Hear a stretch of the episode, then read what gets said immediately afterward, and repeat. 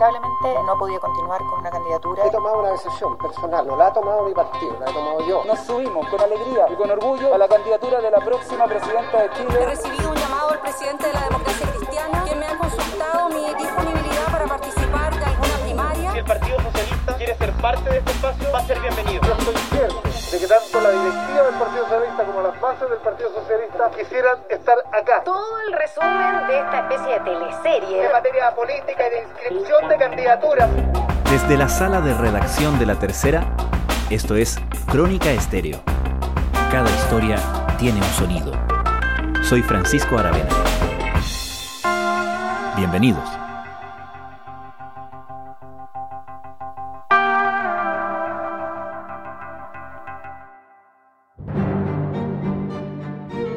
En la mañana eran los grandes triunfadores que se preparaban para pasar la mayor aplanadora electoral de los últimos 30 años. Por la noche, las recriminaciones cruzadas parecían hundir todo. Todo pasó muy rápido y pareció extenderse demasiado al mismo tiempo. Algunos periodistas políticos más avesados recordaban aquella frase que solía repetir el expresidente Ricardo Lagos. En política, una semana es una eternidad, para apuntar lo que pasó a lo largo de 12 acontecidas horas. Bueno, y hoy ha sido una mañana sumamente intensa en lo político. Se deben tomar definiciones porque vence el plazo para las inscripciones de las primarias. ¿Aceptará el PS con su candidata Paula Narváez ir a una primaria con el PC y el Frente Amplio? Vamos a... Hacia el mediodía, la gran noticia era la ruptura de un pacto histórico, el del eje PS-PPD con la democracia cristiana.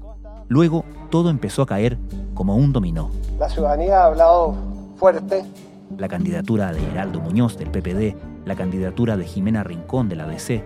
Pero luego comenzó todo a enredarse. La senadora Yasna Proboste rechazó la idea de asumir una candidatura en estas primarias, pero dejó abierta la puerta para una eventual primera vuelta. Por cierto, lo he estado y siempre estaré disponible para poder aportar a la unidad de la oposición, a la unidad de la centroizquierda. Y ya avanzada la noche, la gran sorpresa la ruptura del PS con sus fugaces nuevos socios del Frente Amplio y el Partido Comunista. Hemos sido notificados de un veto a quienes han apoyado hoy día mi candidatura.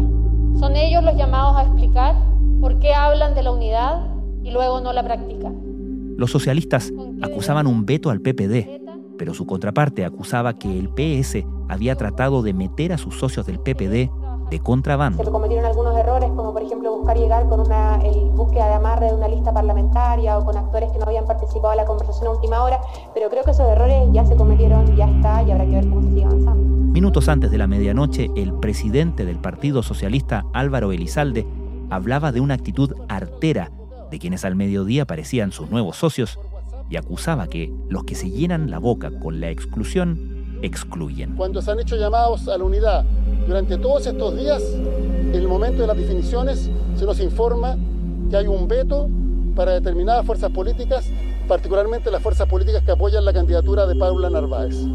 Esto es vergonzoso. La noche terminó con Paula Narváez, Jimena Rincón, Heraldo Muñoz y Carlos Maldonado fuera de la fiesta que llevaban tanto tiempo preparando las primarias oficiales vinculantes con recursos del CERVEL y con franja electoral gratuita. Primero, muy buenas noches a todos y a todas. Yo quiero partir eh, agradeciendo la confianza. Solo Daniel Jadue del PC y Gabriel Boric del Frente Amplio durmieron anoche como candidatos oficiales a las primarias de la izquierda. Parte de lo que está ocurriendo a esta hora de la noche en directo en el CERVEL queda poco más de una hora y media para que se inscriban las candidaturas a primarias y la noticia ¿Qué pasó anoche? ¿Cómo se vivió el minuto a minuto de esa suerte de teleserie política en tiempo real? se va a dirimir, por supuesto, en los próximos minutos y se lo vamos a estar informando en cualquier instante. Hacemos una pequeña pausa. Estamos de regreso en Felipe, son las 12.40 de la noche. Hace 40 minutos se cerró oficialmente la inscripción de las primarias oficiales presidenciales en el CERVEL. Tú vienes de allá. Descríbeme cómo fue el cierre de esta jornada? Caótico podría ser la palabra. Felipe Cáceres es periodista de La Tercera.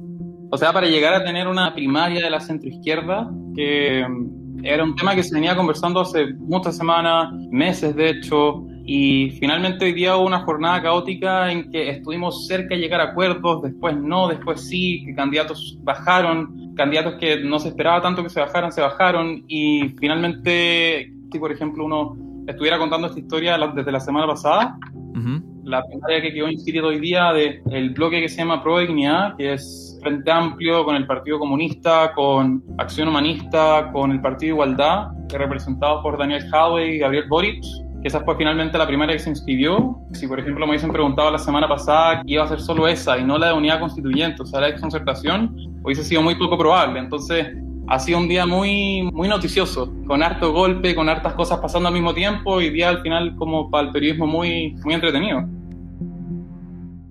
Vamos por orden o tratemos de ir por orden. El día noticioso comienza a eso de las 11 de la mañana cuando Paula Narváez llama a un punto de prensa y anuncia que va por esta primaria amplia, por lo que ella siempre abogó, que eventualmente tenía que incluir tanto al Frente Amplio como al Partido Comunista. O sea, para llegar a ese punto hay que contar un poco la noche anterior, la noche del, martes, ya había sido muy caótica dentro y específicamente dentro de la democracia cristiana. Tenemos que buscar una unidad amplia eh, y eso no se logra en una primaria legal en donde los plazos nos están encapsulando. Ahí hubo una Junta Nacional en que finalmente la, la democracia cristiana decidió respaldar a la candidatura de Jimena Rincón y en ese respaldo hubo casi un 40% de la Junta rechazó a Jimena Rincón. Mm. La dejó claramente tambaleando, muy debilitada, y eso removió mucho al resto de los partidos y especialmente a, Unidad Constituyente, quienes en ese momento ya habían puesto un veto sobre Jimena, que no iban a ir a una primaria con ella, especialmente el PS y el PPD, pero cuando la Junta la ratifica, a pesar de que haya sido una forma muy debilitada, el resto de los partidos quedan stand-by hasta la mañana siguiente, esperando a ver qué iba a hacer la DC, si subían a Yasna Prost o no, si finalmente Jimena aceptaba subirse o no, ella se declaró en estado de reflexión, de hecho, en ese momento, pero estaba claramente en una situación desfavorable. Una persona que puede tener muchas condiciones no puede tirarse a la piscina si es que no hay agua. Felipe, ¿y cuál era el problema del PSPPD con Jimena Rincón?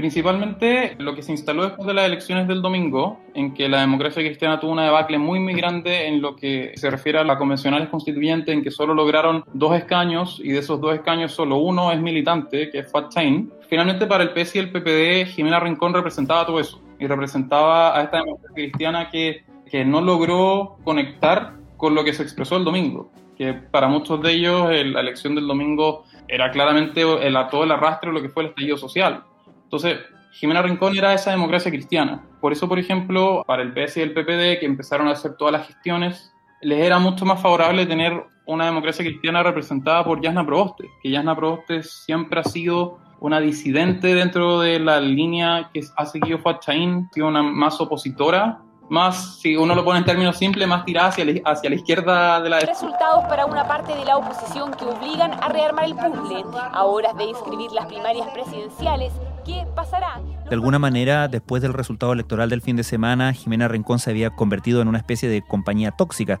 Claro, sí, exactamente. Y por eso la vetan el vetus usando la palabra que ya usamos nosotros, pero, pero eso es lo que hacen finalmente. O sea, el, de hecho, el mismo Álvaro Lizalde le transmite, el presidente del Partido Socialista le transmite eso a Fuad en ese momento presidente, que terminó renunciando en la caótica noche del martes de la democracia cristiana, le dice, con Jimena nosotros no vamos a primaria. Y ahí el Partido Socialista y el PPD, que ya habían acordado actuar juntos en todo esto, empiezan a mirar al Frente Amplio y al Partido Comunista y se ponen a evaluar la posibilidad de romper este eje histórico que siempre han tenido con la democracia cristiana y dar ese giro hacia la izquierda.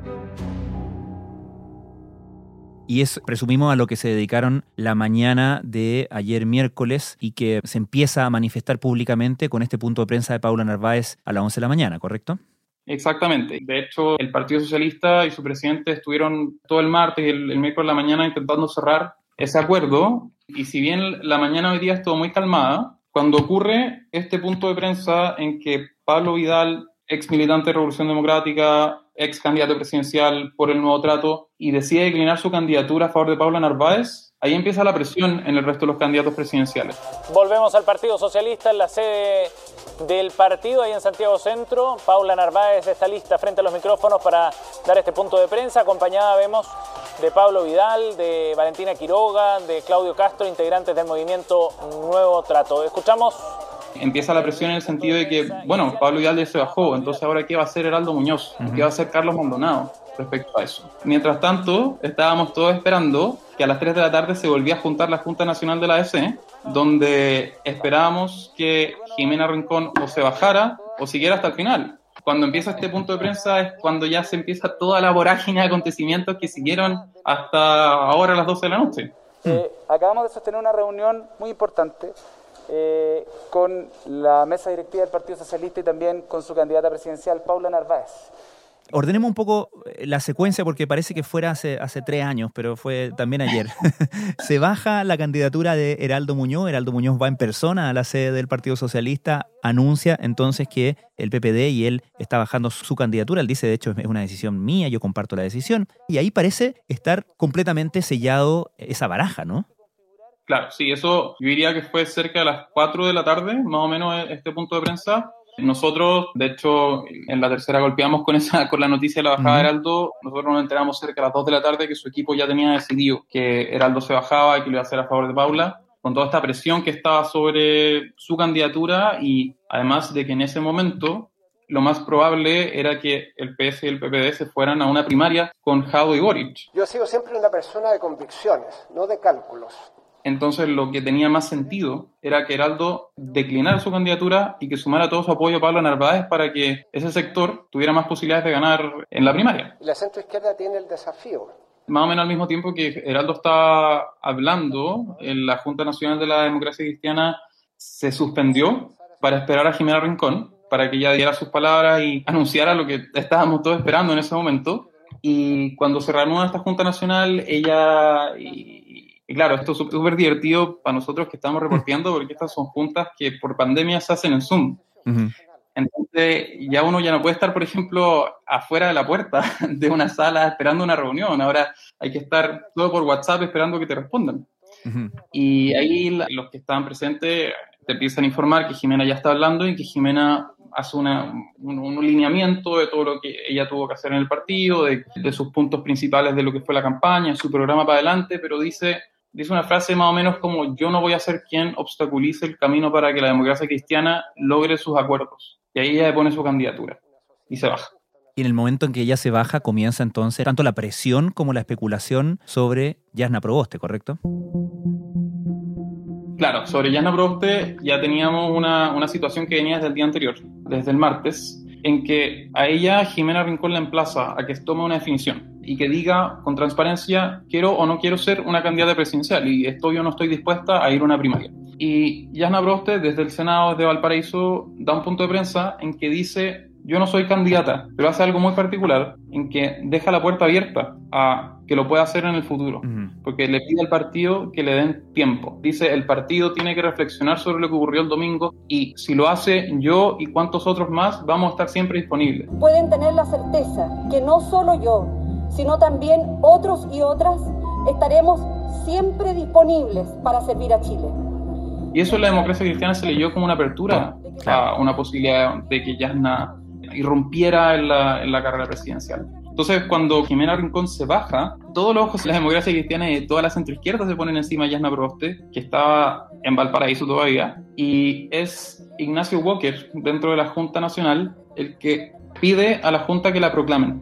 Temas de formalidad, eso tiene que ocurrir, se da un debate, y después Carmen Frey, que es vicepresidenta del partido, en ese momento presidenta interina, luego la renuncia de FUAT, ella llama a Yasna y le dice, oye, te queremos proclamar prácticamente, eh, diciendo con informalidad la conversación, pero le, le, hace, le hace esta propuesta y ahí Yasna les dice que va a hacer un punto de prensa en, en, el Senado y que está preparando un comunicado. Y eso se demoró mucho. Y ese fue el gran problema que terminó en ese momento por romper la posibilidad el PS y el PP se mantuvieran con la democracia en una, en una primaria. Porque mientras todos estaban esperando Yasna, el PS estaba transmitiendo como saben que nosotros no, no vamos a esperar, se demoraron mucho, vamos a girar hacia allá. Y además tenían ya una, de una decisión tomada su comisión política que les daba el pase para girar hacia la izquierda y dejar a la DC. En ese momento entonces parecía configurado lo que iba a pasar. El PS con el PPD iban a ir a esta primaria amplia de la izquierda con el Frente Amplio y el Partido Comunista la DC todo parecía indicar que iba a ir a primera vuelta con Yasna Proboste, según lo que se leía, se interpretaba de las palabras de Yasna Proboste cuando descarta ser candidata, pero no estaba todo dicho. No, no, y de hecho, por ejemplo, nosotros ya teníamos prácticamente escrito una nota contando de que iba a haber una primaria amplia a la izquierda, pero como la política cambia cada 15 minutos, especialmente en un día como este, se nos derrumbó absolutamente todo y se cae esta gran primaria a la izquierda. Lo que sucede en ese momento es, es bien particular y obviamente cambia según la versión de quienes te lo cuentan. ¿Qué hora era cuando sucede todo esto? Más o menos las 8 de la noche. ¿Y dónde estabas tú? Yo estaba en el Partido Socialista, estaba de hecho, tienen una, en, en, la sala principal del partido, tienen como una tarima, estaba sentado ahí con Isabel Caro, que trabaja conmigo en política en el diario, y estábamos ya lanzados escribiendo una nota. ¿Y cómo se enteran de que este pacto que ya parecía, ya parecía consolidado se iba a caer? Porque una hora antes, Álvaro Elizalde había ido de la sede del Partido Socialista y había ido a la sede de Revolución Democrática, donde en ese momento estaban juntos todos los presidentes del Frente Amplio con el Partido Comunista. Y cuando él vuelve, él nos dice, y le dice finalmente a la, a la prensa que estábamos ahí, nos dice, se cayó todo porque el Frente Amplio quiere poner un veto sobre el PPD eso fue finalmente el punto que terminó por, por, romper la posibilidad de esta primaria de la centroizquierda. Fue un momento muy confuso porque, claro, nosotros estábamos intentando contactar al Frente Amplio y que nos explicaran qué estaba pasando. Y cuando ya logramos tener un poco la información más clara, lo que había pasado es que Convergencia Social, que es el partido del cual milita el candidato presidencial del Frente Amplio, Gabriel Boric, uh -huh. ellos habían tomado la decisión de que con el PPD no firmaban un pacto y que no querían que el PPD estuviera firmando en el CERVEL con ellos, como la firma finalmente de Heraldo Muñoz, presidente del PPD. Era un veto, pero no solo hacia, hacia Heraldo Muñoz, uh -huh. sino que también hacia, los ex, hacia sus ex compañeros del Frente Amplio, del Partido Liberal y quienes se agruparon en el nuevo trato. Mm. Eso eran todos los sectores que le molestaba a Convergencia Social que estuvieran uniéndose a este pacto. Y entiendo que dentro del Frente Amplio, Revolución Democrática trató de convencer a Convergencia Social para salvar esta primaria amplia, ¿fue así? Sí, sí, y no fue solo de Revolución Democrática. Entre eso hubo gestiones de, bueno, del mismo Giorgio Jackson, del mismo Gabriel Boric. El candidato presidencial de Convergencia Social, tratando de convencer a su propio partido. Exactamente, bueno, y algo parecido a lo que le pasó en el acuerdo del 15 de noviembre, que lo, lo dejaron solo. Claro, algo parecido que estuvieron él intentó que el resultado fuese distinto, pero no lo logró. Y lo que a nosotros nos informaron desde Convergencia Social era que prácticamente el 70% del partido estaba cuadrado con no dejar que el PPD estuviera en esta primaria. El PPD, ni el Partido Liberal, ni el Nuevo Trato. Mm. Y otra persona que también estuvo haciendo hartas gestiones fue eh, Beatriz Sánchez, que quería que se lograra esta gran primaria de la, de la izquierda. Sin embargo, fue infructuoso ¿Y el PS en qué posición entonces queda o cómo interpreta el propio partido su posición habiendo roto con su socio tradicional, con la DC, y luego quedar en esta posición de, de alguna manera, sin pan ni pedazo, ¿no? ¿Cuál es la reacción ahí en el Partido Socialista? Primero, yo creo que había mucha, mucha molestia en el Partido Socialista. Nosotros que estábamos ahí en la sede del, partido veíamos cómo cruzaban los asesores, los periodistas, los, algunos parlamentarios. Te decían que estaban muy molestos. Nunca, por ejemplo, vimos cruzar a, Paula Narváez, que estaba en los pisos de arriba. Y ahí es cuando se viene este punto de prensa de Paula Narváez en que se le vio, yo creo que por primera vez tan molesta y tan enérgica. Se necesita ser transparente y se necesita tener el mismo discurso en lo privado que en lo público. Eso merece Chile, eso merece el pueblo chileno, porque el pueblo chileno es un pueblo honesto. Y si no hay honestidad en la política y diciendo frases muy duras, como que el Frente Amplio y el PC no dan gobernabilidad y que no eran honestos en la forma de hacer política. De hecho, fue muy, muy celebrado dentro del Partido Socialista la forma en que ella habló, porque, porque entregó un mensaje como logró transmitir la molestia que existía en el partido por, por al final cómo se les trató. Habló el presidente del partido Álvaro Lizalde pasado las 11 de la noche de humillación. Dijo, no se humilla al partido de Salvador Allende. ¿Era ese el sentimiento de humillación? Claro, frase muy celebrada también.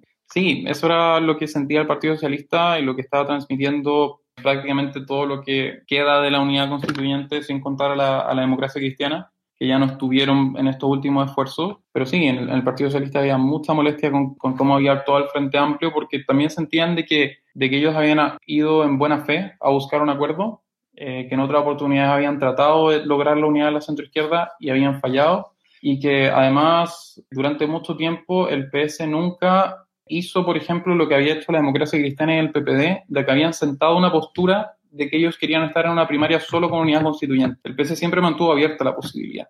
Entonces eso yo creo que es al final lo que más les dolía, porque estuvieron a punto de lograr algo que todos calificaban como histórico, pero se, se les derrumbó a todos. Nos parece que lo que ocurrido esta tarde es vergonzoso. Nosotros, como lo he señalado, concurrimos de buena fe. Hemos sido sorprendidos. Otro factor que ya había pasó antes de que llegaran todos al CERVEL era que luego de que Pablo Narváez diera este punto y diera por muerta las posibilidades de tener una, una gran primaria de la izquierda, se reactivaron las gestiones para que apareciera de nuevo Yasna Proboste. Y se trató de hablar con la democracia cristiana, de hecho el PS pidió como una reunión rápida, express, con la mesa de la democracia cristiana, no se pudo, y en ese momento la democracia cristiana, que ya estaba terminando su Junta Nacional, más o menos unas 6, 7 horas de Junta Nacional, le dice al PS, no, nosotros ya decidimos que no vamos a inscribir, primaria y por ahora estamos sin candidata presidencial. Y Jasna Broste también dice que no, mantiene su postura que ya había dado, ya había dado en la tarde de que por ahora no, pero en el futuro puede ser. Entonces, con ese factor encima, los partidos van hacia el CERVEL. Los primeros en llegar son el Frente Amplio con el Partido Comunista, un poco pasado las 9. Luego llega Daniel Jado con Gabriel Boric y entre sus cánticos inscriben el, el pacto de apruebo dignidad para las primarias, pero ellos dicen que le dejan escrito en el papel Álvaro Elizalde con el espacio abajo para que el Partido Socialista se una a esta primaria, como un gran último esfuerzo al final, que era prácticamente un esfuerzo muerto, porque eso no iba a llegar a ningún punto y el Partido Socialista ya había tomado su decisión y lo había criticado duramente, no, no iban a firmar este, este papel blanco que les dejaron. Nuestras primarias se inscriben si el Partido Socialista quiere ser parte de este espacio va a ser bienvenido. Mientras tanto, estaba Carlos Maldonado en el CERVEL, hmm. esperando a que llegara el resto.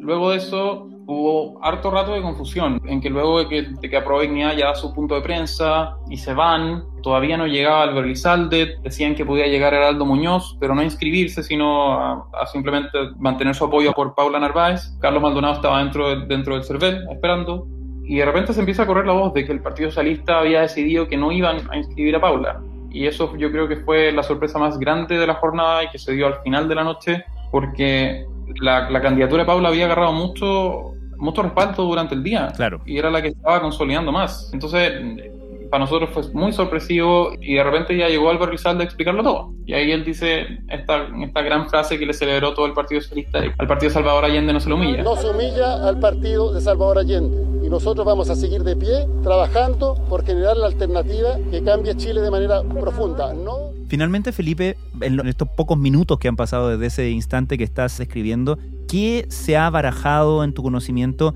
de eh, los pasos que vienen. Se ha hablado de a lo mejor una primaria que ya no va a ser una primaria oficial, ¿no?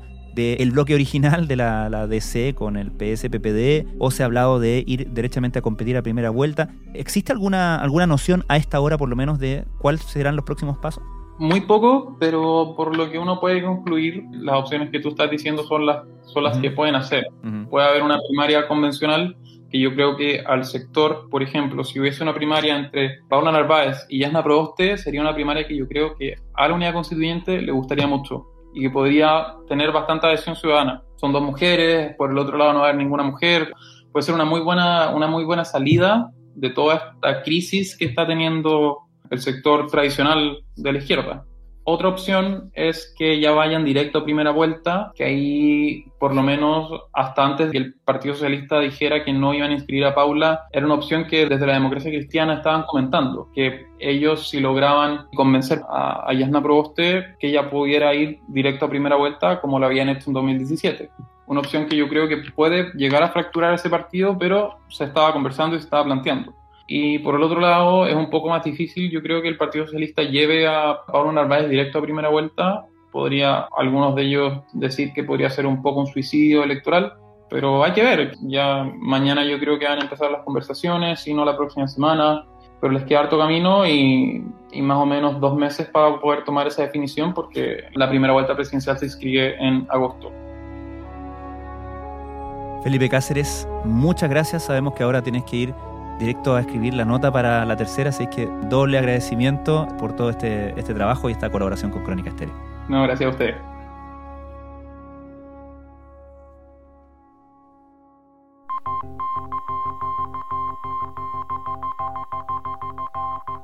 Crónica Estéreo es un podcast de la tercera.